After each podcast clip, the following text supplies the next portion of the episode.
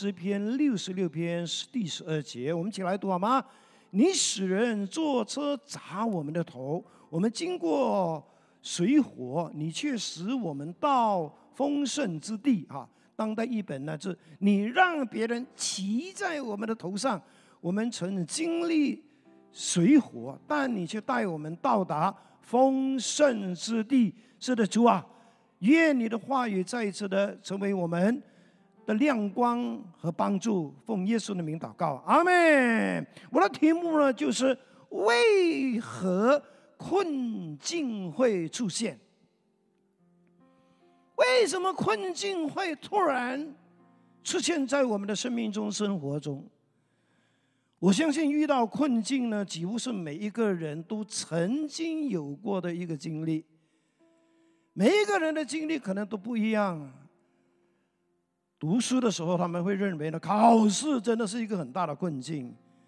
当我们长大了、工作了、有家庭了，可能呢债务啦啊呀是我们的困境。也有可能呢情感的问题是我们的困境。我们不知道怎么样取舍，也不知道怎么样难分难舍。无论如何，为什么神会许可困境出现在我们的生命中呢？有五个可能的原因。首先，我们必须要知道说呢，原来困境的本身不是无缘无故的，是在神许可的底下，它是带着使命来的。每一个困境的。背后都有它的作用，都有它的目的，都有它要完成的任务。首先，困境会出现，是因为它是来测试我们的信仰根基。你知道，根基是一个很隐藏的部分，几乎是看不见的，对不对？但是却是很重要的。有可能我们在外表上，别人看起来我们是很 OK 的，包括很多时候呢，别人也觉得我们在信仰上是 OK 的。直到大风大雨来的时候，我们就能够看到到底哪一些。是轻浮的，哪一些是根基非常浮浅的？因为大雨大风之后，我们就可以看到很多真实的一面。有些时候，我们生命中的困境，就是要让我们清楚知道我们的信仰根基。是建造在哪里？是在沙土上呢，还是在磐石上呢？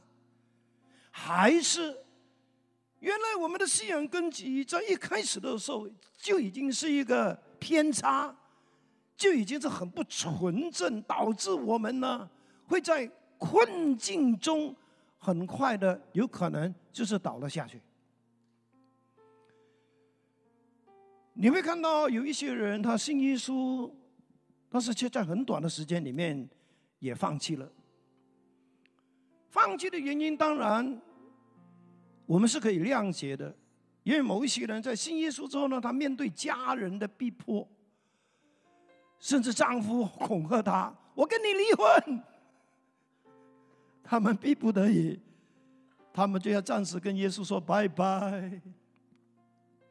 也有可能某一些人因为信了之后，他才发现，哇，原来有很多坏习惯是要放的哦。他说这个呢，我真的舍不得，所以他也放弃了，放弃了相信耶稣。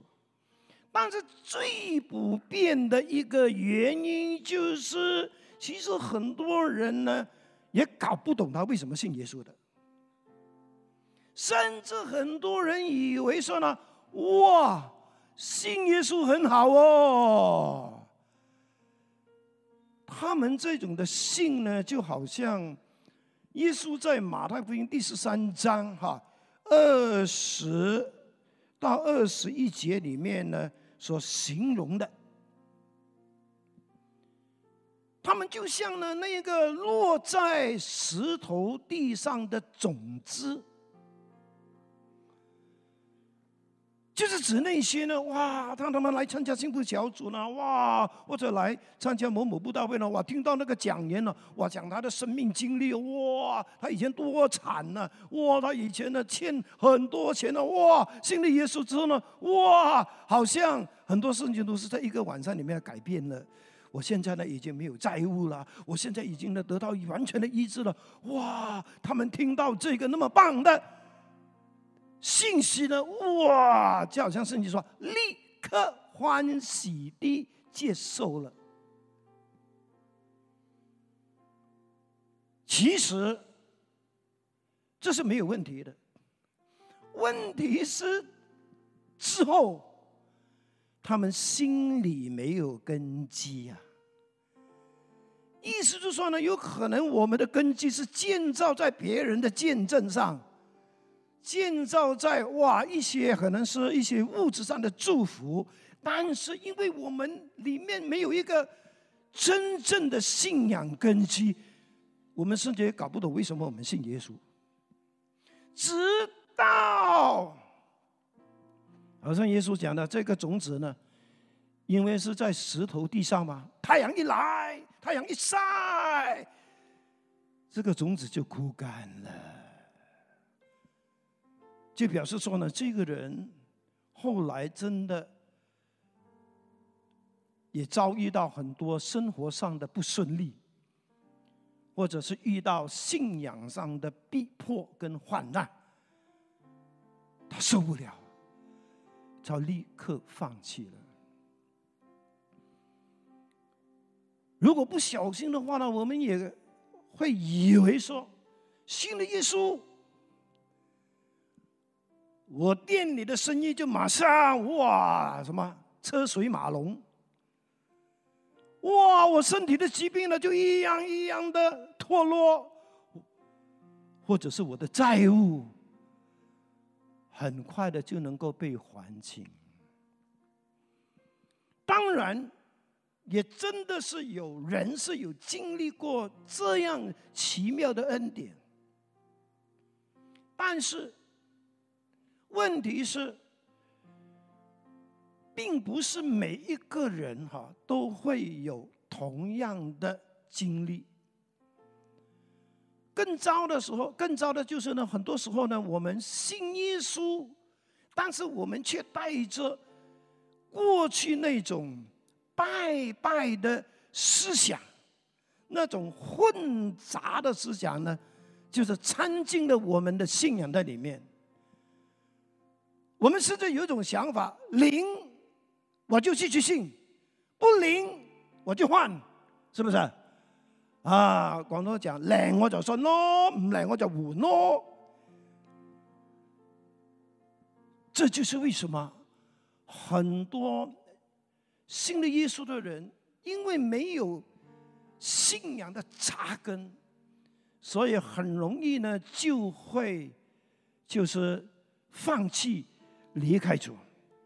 我的鼓励就是呢，当我们在困境中。开始怀疑自己的信仰，或者是信心受到动摇的时候，我们不是很快的选择放弃，而是我们需要好好的检讨自己，问问自己是不是自己一开始信仰是有偏差，甚至我们可以寻求牧师的辅导，请他来帮助我们。看看我到底为什么那么容易、那么轻易的就是要放弃？是不是一开始的时候我就已经是不清不楚的信？当然，我也鼓励弟兄姐妹，就是我们信了耶稣之后，我们除了哈，就是呢很很努力的去工作赚钱养家哈，照顾家庭，但是另外一部分。我们也千万不要忽略了我们在信仰上的建造。呀，我们不是呢在初信的时候才会有困境，其实困境也会在我们信的耶稣二十年的时候会来到。二十年也不等于就能够经得起某一些困境的冲击啊！如果我们的根基不稳的话，很可能二十年新耶稣的经历也能够经不起这个就是呢困境的冲击。求主恩待我们，哈，让我们真的是成为一个有根有基的基督徒。好。困境为什么会出现呢？第一个原因就是，因为神要用困境训练我们成为刚强的人。Amen。你必须要知道，我们这一个世界一直在变动，我们所遇到的。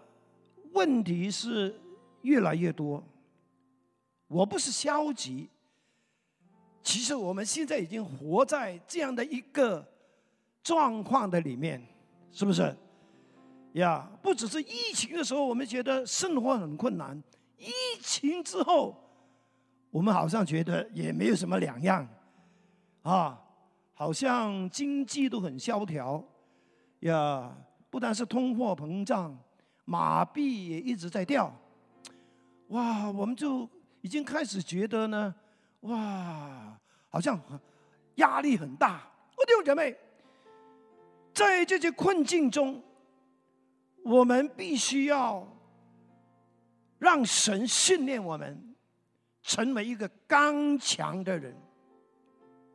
如果我们一直活在软弱的里面，我告诉你。在困境的里面，我们会很难受的，我们甚至是会很容易会，就是呢爬不起来的。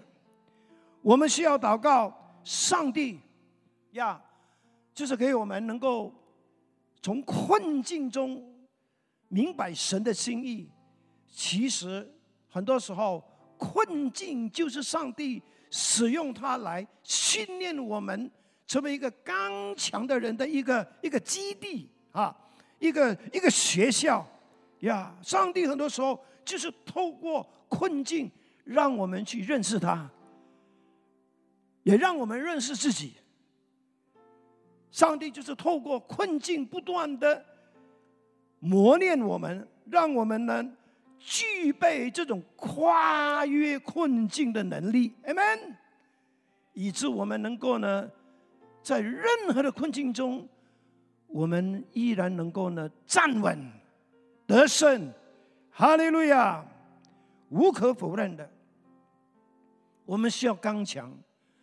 我们不能够呢，只是一直祷告说：“主啊，把我的困境离拿掉！主啊，不要叫我遇见困境！主啊！”是的，我们可以祷告，但是很多时候，神。或许还会把困境留在我们面前，因为他要我们从困境中，就是呢操练如何让自己变得更刚强。你知道这个世界上呢有一个很小的国家，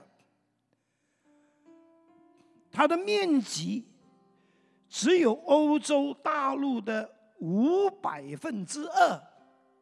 真的是太小了。这个国家叫以色列。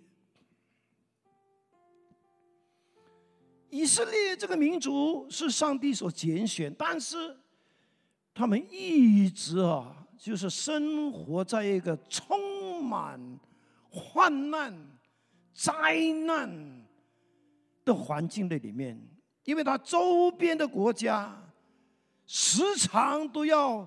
想把他们消灭。以色列人知道，除非他们强大，否则的话呢，他们迟早也会给敌人呢把他们赶进这个红海。上帝非常恩待以色列，虽然这个国家非常非常小，但是他们的科技非常强大，他们的金融非常强大，是不是？他们在许多的啊这个军事方面也非常强大。他们特别强大的一个地方就是他们的农业。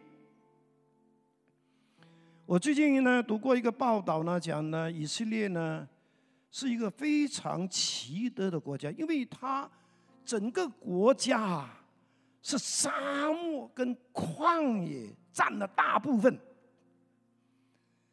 整个国家是非常干旱的，很少下雨的。我还记得很多年前我去以色列的时候呢，我就有机会跟这个导游谈天哈。其实不是所有的以色列人都信耶稣的哈，也有蛮多以色列人是不信上帝的。那这个导游就是一个不信上帝的人。我问他你为什么不信上帝啊？他就跟我提起，他说为什么上帝许可？希特勒屠杀五六百万的犹太人，他要我给他这一个答案。他说：“如果你要我相信上帝，除非你叫上帝现在下雨，你就可以知道，原来下雨呢，对以色列人来讲呢，是一个非常非常罕有的事情。但是。”这个国家就是那么奇特，沙漠也可以被也可以变肥田了，你知道吗？你知道以色列所出产的蔬菜啊，不单是可以呢，足够供养整个以色列国家，甚至它也可以输出欧洲国家。原来。在很多年前呢，以色列的一个工程师呢，就发明了一种技术，叫做滴灌技术。什么叫滴灌技术？我们一般上呢，我们呢可能呢有有有有有稻田呐，或者是有种什么菜的哈，我们都会啊用大量的水，是不是？就算我们现在在家里面浇浇浇花，我们也是用那个水壶，呜，好像好像救火这样的。啊，碰到呢是全部都是碰在那个树叶上，呀，只那个树干那个好像都没有没有水的。但是呢，这个以色列人呢，他们这个滴灌技术呢，就是专注在树干、树根，不是树干，是树根。而且呢，他们的技术呢，就是呢，他们会用电脑控制这个水管的滴水。几分钟滴一滴，而且多快，他们是非常电脑化的。你看哦，用滴的方式呢，就可以节省大量的水，因为水对以色列这个国家来讲呢，简直跟黄金一样啊！呀，我还记得呢，我们上就是一就是去以色列。的时候呢，我们有一个弟兄，他是比较富有的，他订了呢好卡顿啊，好几箱的矿泉水啊，用飞机送去以色列，跟着他到处走啊，你就可以知道那个水是多么珍贵。以色列之所以能够这么强大。是因为他们是在一个非常充满灾难、患难的处境下逼出来的，或者说是培养出来的。我弟兄姐妹，不要拒绝困境，不要一遇到困境。就埋怨，就觉得自己好像是很倒霉。有可能你现在所面对的困境是上帝刻意安排在你的生命中，是要训练你成为一个刚强的人。Amen，哈利路亚。好，第三方面，困境最近的最终的目的，就是要让我们进入丰盛之地。上帝许可困境出现在我们的生命中，不是因为他要折磨我们，也不是因为他要消灭我们，而是他要让我们知道，他对我们的心是充满慈爱的，因为他要我们最终就是能够透过这个困境，能够进入一个更。丰盛的境界，这就是刚才我们读的诗篇六十六篇十节所说的：“你使人骑在我们的头上，你使你你使我们经历水和火，是因为是要带领我们进入丰盛之地。”这是上帝给我们的应许，这是我们必须在患难中、困境中要牢牢。相信的一个应许，在困境中，我们必须时刻提醒自己：困境是暂时的，amen。没有一个困境是永远的，都是暂时的。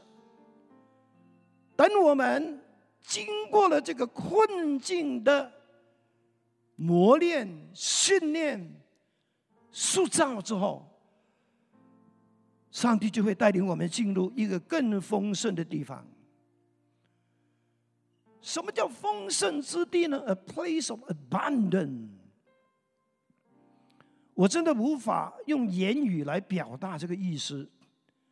我只能够说，既然是上帝所应许的，既然是上帝预备的，你必须相信，它肯定是一个超乎我们。想象的一个境界，Amen。它是一个真的让你呢非常赞叹上帝的恩典，是那么奇妙的一个一个一个一个祝福，Amen。但是它也是有条件的，就是我们必须要在困境中明白神的心意。如果是出于神的安排，我们就需要学会顺服。呀，很多时候上帝让我们经历困境，就好像过去他带领以色列人离开埃及，经过旷野，进入迦南之地。为什么上帝没有直接的就把他们？在一夜之间就把他们带进迦南地呢？为什么还需要他们经过一个那么可怕的旷野？那么多敌人，那么多，就是那个那那么荒凉的那个哈叫做旷野的地方呢？你必须要知道，犹太人、以色列人，他们已经有好几百年在埃及的奴役的底下呢。他们从来没有打仗过的。其实，就算是跟着摩西一起离开埃及的那些以色列人，也并不是所有都认识上帝的。所以，上帝就需要呢，让他们在旷野的这些的。困难的旅程的当中，教导他们认识上帝，教导他们如何的透过会幕，透过摩西的教导去敬拜上帝、侍奉上帝。甚至也让他们不断的就是呢面对敌人的攻击而学会征战。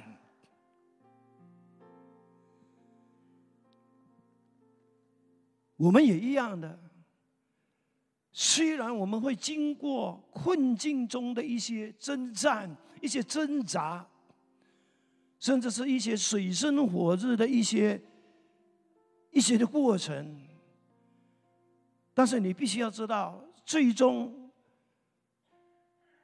当这个困境的时间完毕了，上帝就会带领我们进入丰盛之地。Amen。从圣经的人物来看呢，我至少可以找到呢，大概三到四位呢，是有这样的一个情况的。第一位就是但以理。我们知道但以理呢是在圣经的历史里面呢是非常重要的一个人物，很奇特的，他就是一个呢曾经呢在四个皇朝里面呢服侍皇帝的一个非常稀有的一个人呢。但是你知道，但以理也不是那么简单的，他也是生活在一个充满就是敌人的一个环境的过程当中。但是很感恩的，就是上帝就是一直让他在困境中带领他，成为一个非常重要的人。另外一个人，当然那个更明显的就是约瑟。是不是？越是也是因为前半前半部的人生经历被出卖、被诬赖、被遗忘，种种的灾难，但是神却最后带领他进入一个丰盛的地方。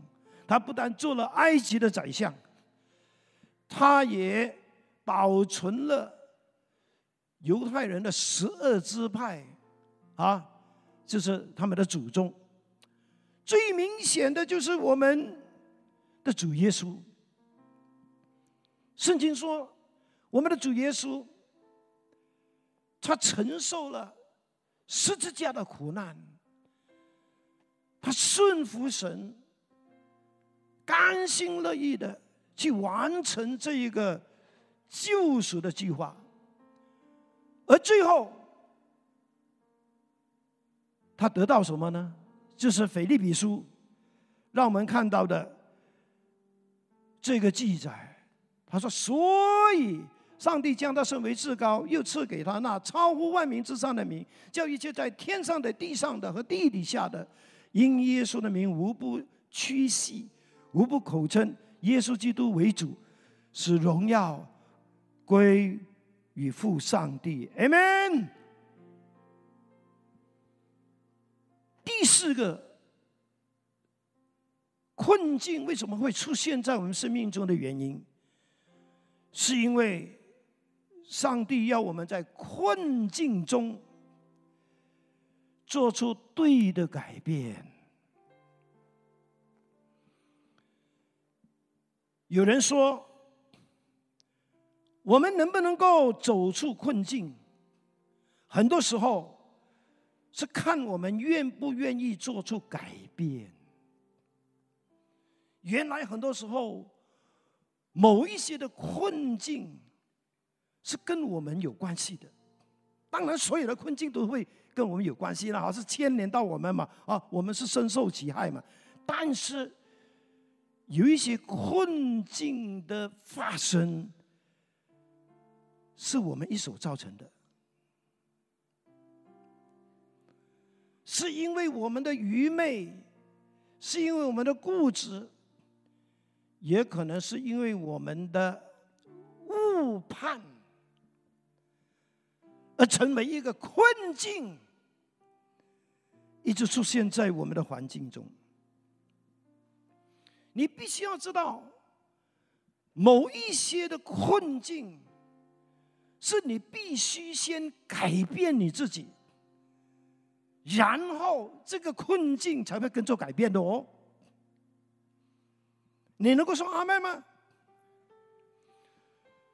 所以我们不能够完全的把所有的困境呢都推到上帝的面前，期待上帝呢能够完全复制、完全搞定，而我们只是选择祷告。甚至我们只是呢，一直催逼上帝，上帝有没有搞错？什么时候了？已经水尽眉头了。哎呦，上帝，你睡觉吗？上帝啊，快快来救我！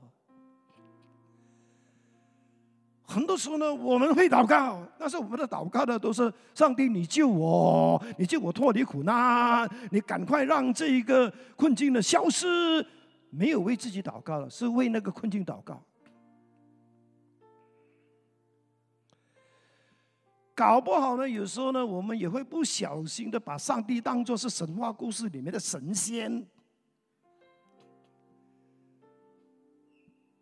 你知道以前的神仙很厉害的哈，啊，你来求他，他就把他的衣袖这样，哇，大山不见了，大海被填平，哇，所有的灾难消失，哇，我们以为上帝就好像神仙这样啊。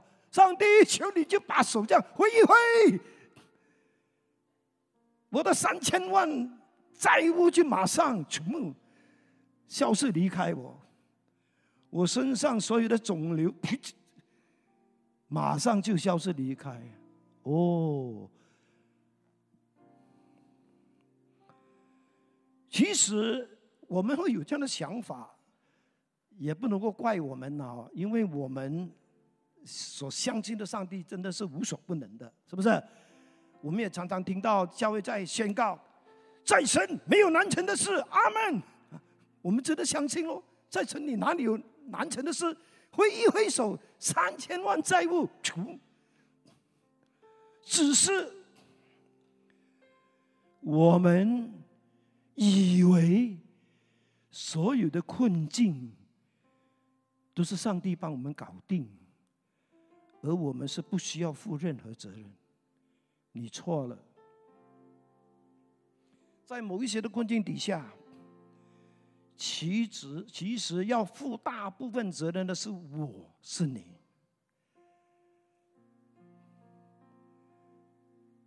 有很多夫妻关系，为什么一直都很很僵，很不愉快？因为这两夫妇，这这对夫妇呢，一直都祷告：主啊，你改变我的老公；主啊，你改变我的老婆。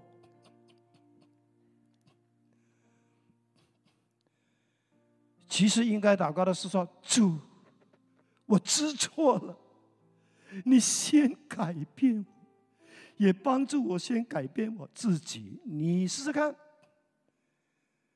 当你愿意去。改变你自己，先踏出那一个主动 say sorry 那一步，你就很快的看到你们的婚姻关系就马上有改变了。很多的困境是没有改变，是因为我们就是一直以为上帝搞定，no。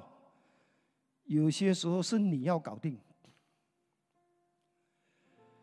有些人就是祷告说：“主啊，医治我！哦，主啊，医治我！哎呦，我有四高、三高、六高，主啊，医治我！”上帝说：“医治你不是一件很难的事，问题就是你没有改变你自己。你试试看。”当你改变你的饮食习惯，啊，当你尽量的去照顾好你的身体，啊，戒除那些过肥、过咸、过甜的东西，我担保你的健康会回来，你的健康的这个困境就可以看到出路。Amen。所以求主恩待我们。呀，就是让我们能够看到，很多的困境是需要我们先做出改变，然后上帝就在后面改变那个困境。Amen。最后，呀，我们一定要相信，就是困境也是神让我们被提升的一个途径。我们一定要了解，困境它不只是莫名其妙的发生，或者是无缘无故的发生，它肯定是一个有一个理由呀。你必须要了解，很多时候上帝许可我们在困境中经历那么多。是因为他是在预备我们。我是非常了解我这个人的哈，我从小是生活在贫困的里面，我有十年的时间，前五年我是在新加坡自己一个人工作，要养活自己，后五年。我一直都在不同的小城市，就是搬来搬去，呀，我需要自己一个人，就是呢搬动很多东西。还好那个时候我我没有埋怨，呀，那个时候我还没有信耶稣，或者是刚刚信耶稣。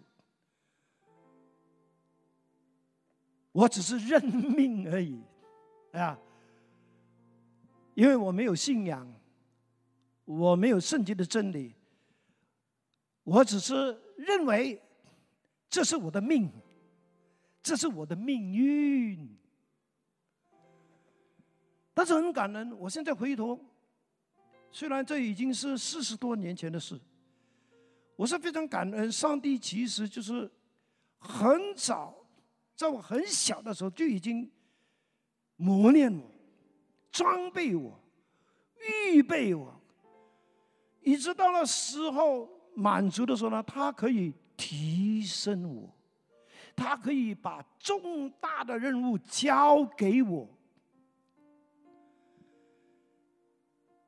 当然也不是一夜之间，而是在我。不同的阶段的里面，上帝看到我，哎，不错，又在提升，又在提升。而这种提升，不是在冷气房里面提升，而是在服饰里面的一些磨练，特别是在一些的困境中。六姐妹，很多时候困境来不是要害你。而是要来帮助你的，amen。困境来，是因为上帝要用这个困境准备你，去承受、去承接一个更大的祝福，一个更大的任务，甚至是一个更大的事业。如果你连现在这么一个小小的困境，你都已经是鱼哇乱叫。上帝又怎么样能够把一个更大的责任放在你手中呢？哈利路亚！很多年前，在美国东北部呢，有一种行业啊，这种人呢是专抓捕捕抓，呃，那个叫什么鳕鱼啊？鳕鱼就是西餐可以常常吃到的哈，呀。而当时呢，美国这个鳕鱼啊，这种事业是非常，就是就是非常的兴旺的。可是，从事这种行业的人也发现一个问题，就是当他们把这个鳕鱼啊，就是呢，把它雪藏之后，然后运送到美国的一些啊比较远的地方，他们发现这些。解冻后的鳕鱼呢，那个味道非常糟糕。后来他们又想到另外一个方法呢，就是把这些鳕鱼呢放在这个运输车，哈，就是他们做一个好像鱼缸的运输车，就是里面就是放那个呃鳕鱼比较适合生存的水。可是，当他们把这个鳕鱼运到那些餐馆之后呢，也发现餐馆的人投诉。这种的鱼啊，它的鱼肉啊，很还是欠缺一一种的新鲜感。后来他们就想到一个更绝的方法，他们就把另外一种鱼，看起来好像是我们这边马来西亚吃的那个叫桶沙，是吗？是不是好像统杀啊？他们叫鲶鱼嘛啊，他们就把这种的样子看起来很丑恶的这种的鱼呢，放在那个运输车的鱼缸的里面，跟鳕鱼一起。哇！当这些鳕鱼看到这些统杀的时候，他们哇，非常的惊慌，呜，如临大敌啊！哦，他们就一直呢在那个水里面的来游动，哦，一直想要来哦闪避这这些非常丑恶的这种的呃这种的呃这种的鱼群，哦哦哦，就是因为他们在这种躲闪的过程当中一直在活动。所以，当他们送到这些餐馆的时候呢，那些餐馆的主人说：“Very good, very good，这些才是叫活鱼啊，它是叫有水鱼啊。”弟兄姐妹，有时候也许上帝看到你啊，看到我，好像是无精打采啊。好像我们都已经失去方向、失去目标，特别是我们对属灵的事情呢，对上帝都已经几乎要把它忘记了，所以上帝就会把就会让我们的生活里面呢出现一些顽固统杀，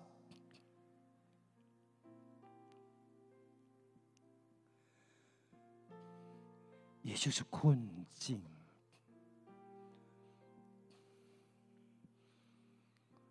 困境是有一个作用，当然也有两个作用啊。一个是催逼我们要投靠神，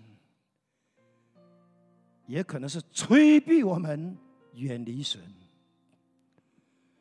但是我希望困境能够成为一股神圣的力量，催逼我们更加靠近神。更加的，就是注重神要我们注重的那些属灵的事情，amen。所以不要拒绝困境，因为有可能他就是上帝派来的那那一些念语，刺激我们要，不有打醒精神。刺激我们要哇，这真的赶快更贴近神的身边，Amen，哈利路亚！今天在我们当中，也许有我们的朋友，你还没信主，也许你也正在面对许多人生的困境。不过今天这个信息就是告诉你，我们有一位上帝。他是那位在困境中与我们同行、与我们同在的神。困境对上帝来说，也可以成为一个祝福，因为上帝可以使用困境，让你变得更刚强，让你进入一个更丰盛的地方。甚至成为可以提升你，让你能够变得更优秀、更卓越的人。我们的朋友，不要害怕困境，鼓励你来投靠这位上帝。记住，相信上帝，相信耶稣基督，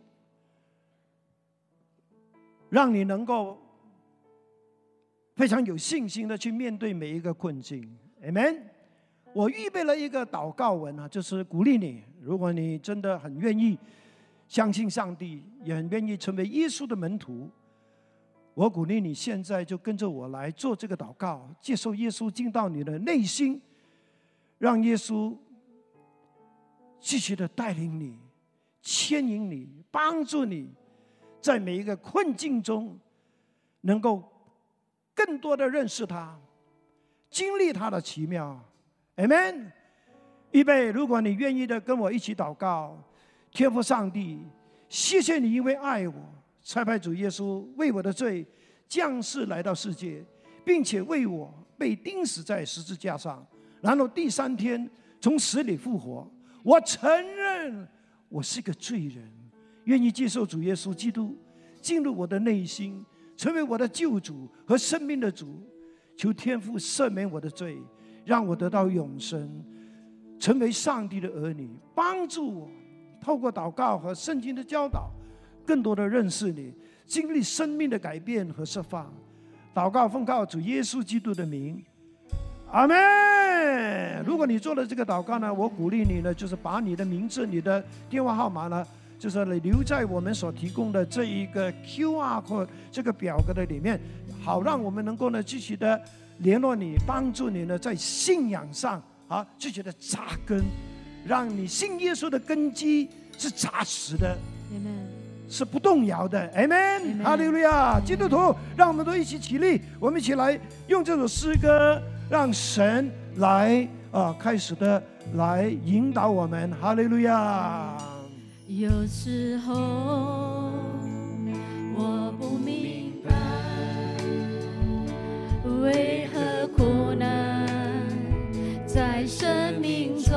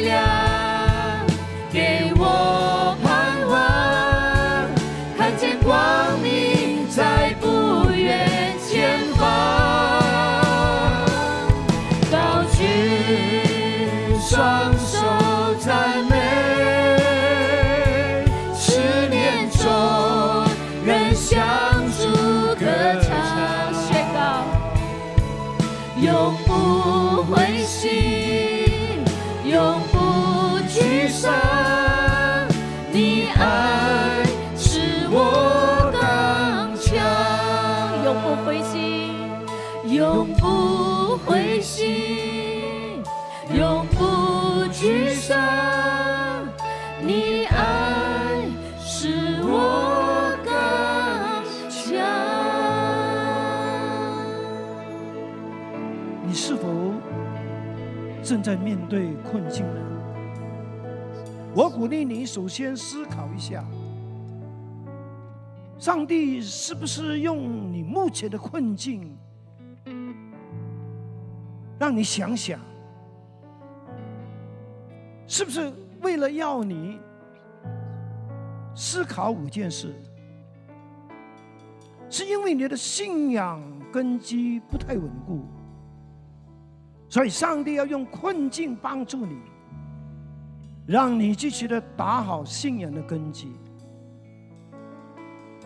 是不是上帝要透过困境训练你，成为一个刚强的人，以致你能够面对任何的困境？也有可能，上帝是要借助你目前的困境，要带领你进入一个更丰盛的境界。你相信吗？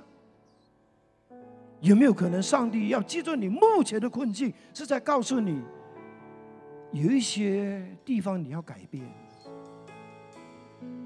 你不改变，困境是不会改变；你改变，困境就改变了。甚至有可能，上帝让你学习顺服，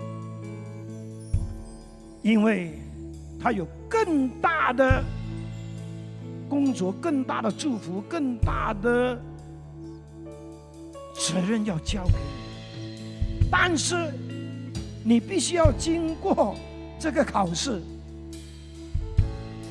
以致你能够继续被提升，被提升。